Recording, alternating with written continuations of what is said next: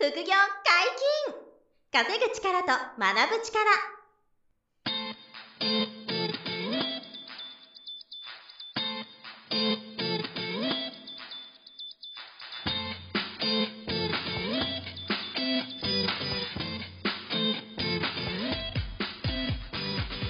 この番組は稼げるようになりたいを叶える副業アカデミーの提供でお送りいたします。副業アカデミーはあなたが副業で稼げる状態になることにコミットしたスクール初級コースから上級コースまでさまざまなジャンルの副業ノウハウを学んでいただけます詳しくは副業アカデミーで検索くださいこんにちは、小林正宏です。山本博史です。よろしくお願いします。はい、よろしくお願いします。本日も二人でお送りしますが、はい今日は何の話ですか、また僕の好きなうん。挑戦系の話なんですけどね。はいあ挑戦って言っても、あの、海外、外国の挑戦じゃなくて、トライする挑戦です。コリアじゃない方。コリアじゃない。余計な前置き言っちゃいましたけど、はい。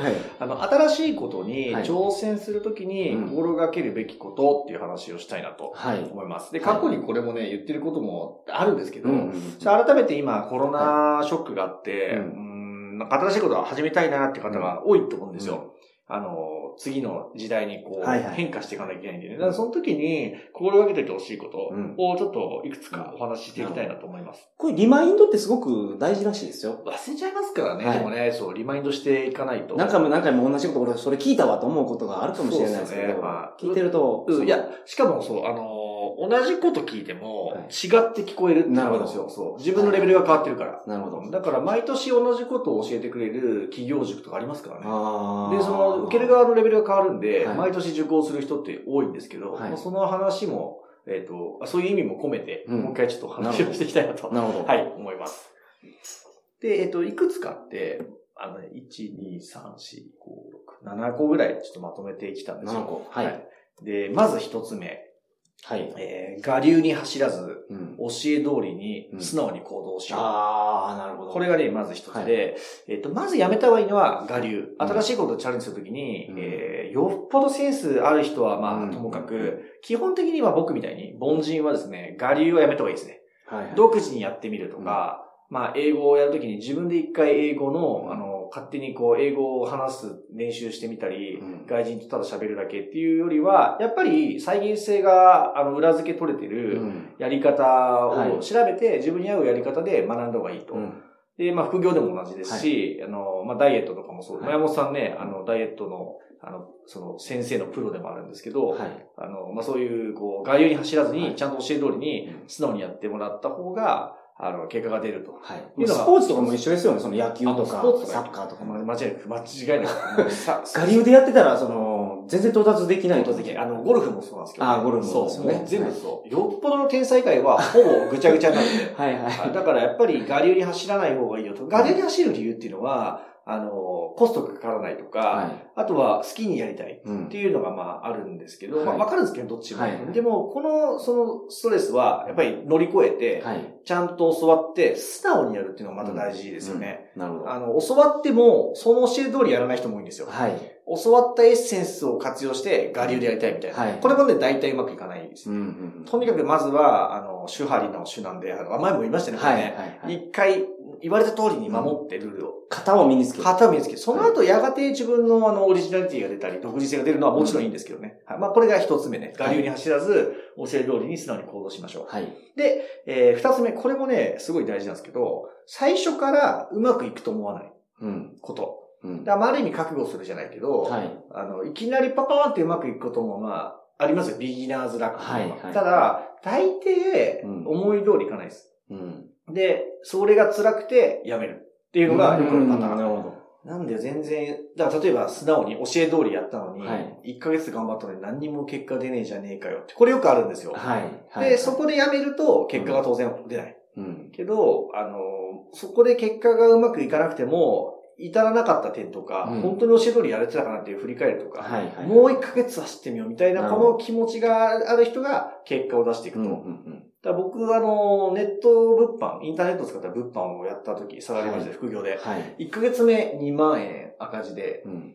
で、辞めそうになったんですよね。はい。教わった通りやったのに。うんで、2ヶ月目でもとはいえ頑張ろうと思って頑張ったらトントンだったんですよ。2ヶ月目。はいはいはい30個ぐらい打ってトントンみたいな。はい。で、やめそうになったんですけど、はい まあでもちょっと、あの、ここで最初からうまくいくわけねえからと思って、うん3ヶ月目に、えー60個ぐらい打って40まで入れてたんですよね。もういきなりですかいきなり。だから1ヶ月目に2ヶ月目でアカウントが育っていくんですよ。その、はいはいはいはい。ヤフオクとかアマゾンとか使うんで、物販やってたんですけど、まあアマゾンのアカウントが育っていくんですよ。はいはいはい。で、結局3ヶ月目からバーンって利益出るようになったんですよ。やっぱり素直にやってたし、その、最初からうまくいかないことを想定してたんですよ、ね。なるほど。で、結局継続できるから結果が出るということで、まあ、この、これがね、二つ目、最初からうまくいくと思わない。そう、本当に言ってる、その宝物、宝箱を掘ろうと思って土掘ってて、よくありますよね、それね。そう。直前で、あと、あと30センチかもしれない。そう、そこで諦めちゃったら、そう、おたら、お宝は見つからないけどっていうね。諦めずもう一掘りしたら、もう一掘りしたらもうすごいお宝。宝箱、まさにその物販の僕の経験はそれです、ね。はいはいはいはい。だからこういうことが本当にあるんで、うんまあ、あの、先が見えないんでね、辛いのはもちろんあるんですけど、はいはいただ、最初からうまくいくて期待値が高いと、すぐダメになる。うん。アフィリエイトとかもそうですよね。ブログのアフィリエイトとかも、はい。最初こう書いて、1週間であの30万稼げるみたいなこと思ってたら、もう、あの、全然利益出ないじゃんみたいな。全くアフィリエイト決まんねえじゃんみたいな。はいはいはい。でもやっぱり3ヶ月半年1年、コツコツちゃんと PDCA 回してやってる人が着実に収益を出していくわけで、そうでね。はいはいはい。全部そんな感じなんですよねで、3つ目が、はい。えっ、と、まあちょっと2個目と似てるんですけど、えっ、と、ダメージゼロは無理だと覚悟しておこうと。うん。ダメージっていうのは、うんと一つは出費、お金がえーかかるとか、はい。損するとか。まあ、はいさっきの物販1ヶ月目2万赤字でしたけど、うんまあそれも赤字だったし、最初に僕習習ったんですよね、スクール入って。はい。その物販のスクール40万したんで、はい。もう40万払って、1ヶ月目2万赤字なんで、はいはいはいもう踏んだり蹴ったりじゃないですか。でもダメージがあるんですよ、こうやって。なるほど。で、あとは、え、今更英語とかやるの？とか言って、はい誰かに悪口言われたり反対されるっていう精神的なダメージ。はい。これもダメージなんですけど、うん。こういう、あの、経済的なダメージとか、精神的なダメージが、あの、基本的にあるってことですね。はい新しいことに挑戦したら。うん。で、これが辛いからやめちゃうっていううん。のがよくあるけど、それは、あの、最初からダメージがゼロは無理だし、はいダメージがこう発生したら、うんあの、新しいことやれてるっていう確認作業みたいな。風になってくださいっていうのが3つ目ですね。まあ、はいニットさんは似てるんですけど。はい。で、えー、4つ目が、うんこれもね大事なんですけど、あの部外者の意見や批判は無視うんしましょうっていうのがあって。まあ、今言った通りで、その誰かが、やめなよ、今更英語とか、とか、うん副業とかどうせ怪しいし稼げないでしょって言われたりするんですよ。はい新しいことすると。はい。で、これ、あの、部外者の意見は、うん。あの基本無視でいいんですよね。はいはいはいはい。部外者って言うと言い方悪いんですけど、うんもうもはや家族ですら、はい。その新しいチャレンジについては、もう部外者はい。なケースがほとんどで、うん。で、あの、唯一聞くのは、その、教わってる先生とか、うん。その、教えてくれてる人とかね、メンターとかの意見はもちろん素直に聞いた方がいいんですよ。これは一つ目ですよね。我流に走らず教えに、はい、素直に。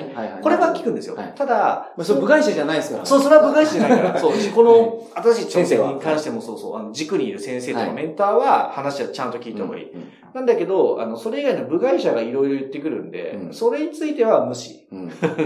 で、まあみんな自分のことじゃなくて好き放題言いますからね、本当に。いや、本当もう今そういうのが言いやすい時代ですからね。特にオンライン上でなんか情報発信とか始めたらうん必ず出てくるんで、はい。新しい挑戦をしている、その、ふ日々の奮闘記を例えばブログに書けば、はい。ちょっとアクセス増えてきたら、あの、悪口言ってくる人とかいるじゃないですか。はい。まあ、ペンネームで、顔出しなしで悪口言ってくるんですけど、まあ、こういうのが辛いんですよ。はい。はい。でこれもダメージなんで、うんそのダメージが、あの、あるっていうことを分かってる、まあ、三つ目ですよ。ダメージゼロを無理だと思って、ダメージ来るなと。うんだから、その、部外者からの批判とか意見も、そのダメージの一つなんで、はい。でこれは無視。はい。むしろ怒ったら自信を持とう。そういう嫌なことが起こったらやってる証拠なんでね。っていうのが、まあ、四つ目。はいはい部外者の意見は、いや、批判は無視しましょうと。で、えあと五つ目。これももう、あのね、過去に100回ぐらい言ってますけど、はい。えっと、継続するだけで、うんえー10分の1の逸材だと。いうことを知っておくことですね。なるほど。継続するだけで、まあ、本当は20分の1とか、はい。それ以下の存在なんですよ。うんただまあ、少なくとも10人に1人の逸材はい。だっていうことだから、とにかく新しいことを始めるときに、うんあの、やめないと。はい。やめませんって決めて、うんそれだけで10分の1か20分の1の逸材、はい。まあ10%か5%ぐらいのあの人材になれるんですよ。うんだからとにかくやめないっていうことですね。これが5つ目のその心構えとして、絶対にやってほしいなと思います。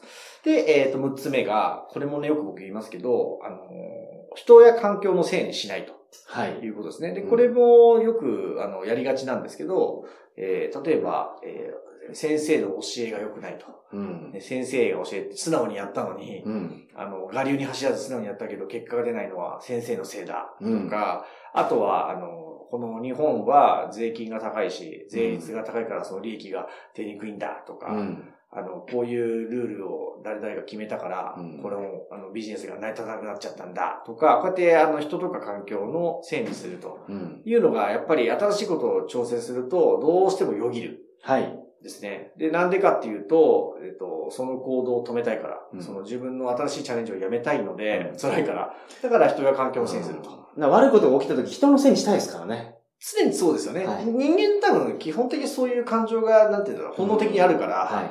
人のせいや環境のせいにして、自分を肯定したいから、はまあ、しょうがないんですけどね。あの、そう、よぎっちゃうのがね。はい小林さんが前おっしゃってたことですごいいいなと思ったのが、はいはいはい。いいことが起こった時は、周りのおかげ。そう。悪いことが起こった時に自分のせいやと思われる経営者がすごく成功してると。いやーよく覚えてくださってましたね。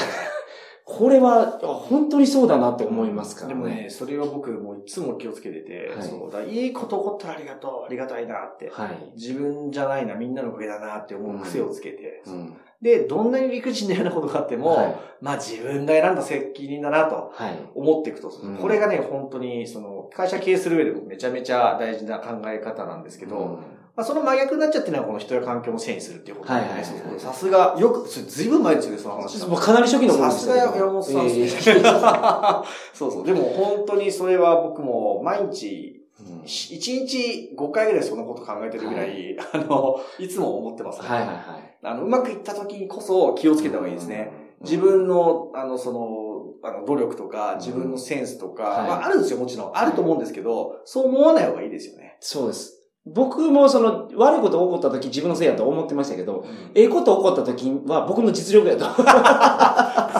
やったぜって思ってましたから。正直ですね。あの、でも自分にそうやって自信持つこといいですよはいはいね。やっぱり俺がやったことは間違ってなかったんだ、結果はいはい。よっしゃっていうのは絶対あった方がいいんですけど。でも周りの助けがよく考えてみたらあるんですよ。そうそう、それがあって初めて自分の、えーそうですね。努力とかがはい。結び、結果に結びついてるんで、はい。やっぱり周りのおかげだったり、うん。手伝ってくれたりとか、はい。まあそもそも日本に生まれたこととかね。あそうですよね。極論僕そこまで考えて、結構その、すごくいいスタートを切れてますよ、皆さん。そもそも、そのはい。日日本、本にいるそう、不景気とかね、大変って言われてますけど、はい。日本に生まれたってめちゃめちゃ優位なめちゃめちゃラッキー。ラッキーですからね。もう、六、何分の 1? ですか ?60 分の1ぐらいですか？はいはいもっと少ないかな、今。そういうの忘れがちなんですよね。うんなんかこう、自分、やっぱり当たり前になっちゃうんで、全部が。はい今あることが当たり前になっちゃうんで、こう、自分、全部自分次第の自分の努力と、自分のあ判断で今の結果が出たって、やっぱり思思いたいし、あの、そうなりがちですけど、まあ、気をつけてほしいのは、もう、周りのおかげだったり、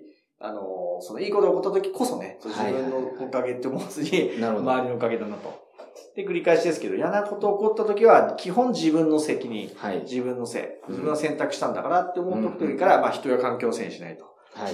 で、えー最後に、まはいあちょっと綺麗事に聞こえちゃうかもしれないんだけど、感謝の気持ちを忘れないと。これがね、新しいことを挑戦するときに、絶対に忘れない方がいいですね。はい。あの、感謝の気持ちを忘れないと。で、前に言った通りで、うんえっ、と、ありがとうという言葉はいは、なるべく言葉にして、うん。あの、言った方がいいと思うんです。まあ、言葉を尽くそうみたいなはことを言ったことありますけど、あの、いつも、あの、感謝の気持ちのありがとうですけど、はい。まあ、そんな状況にいられる自分うんがありがたき状態だっていう確認を自分にしてるっていう気持ちがあるんですよ。なるほど。そう。だから、ありがとうって相手に言うときは、あの、自分のそのありがたき状態を確認してるっていうことなんで、はいはいはい。だからなるべく伝えた方がいいですよね、これね。うん相手の自分にありがとうありがとうってはい言った方が良くて。で、この気持ちがなくなってくると、うんあの、自分がやったとか、いいことは自分のせ成果で、はい嫌なことは人のせいにする。失敗は人のせい、環境のせいにするっていう風になっちゃうんで、うんあの、やっぱりこの新しいことに挑戦した時に、結果が出にくくなっちゃうんですよね、そうすると。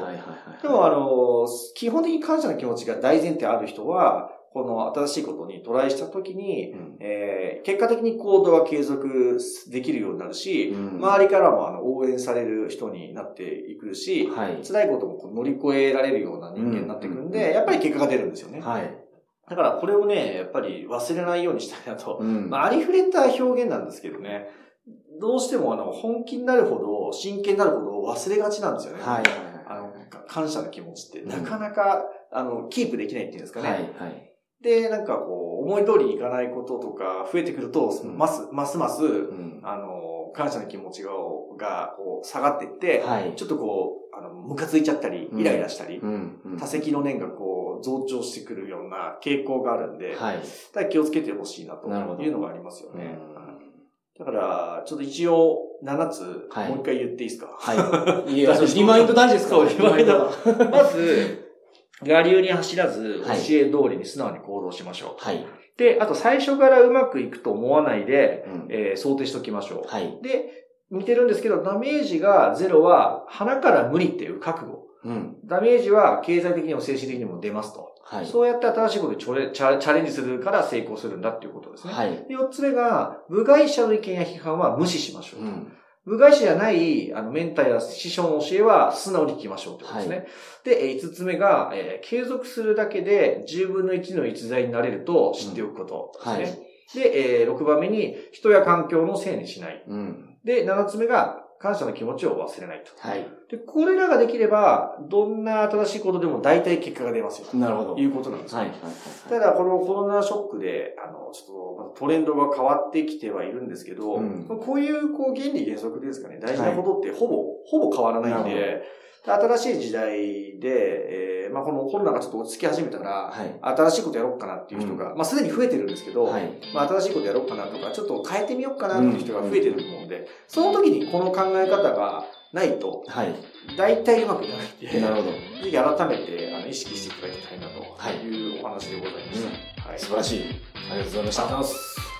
副業解禁稼ぐ力と学ぶ力。そろそろお別れのお時間です。お相手は小林正宏と。山本博史でした。さよなら。さよなら。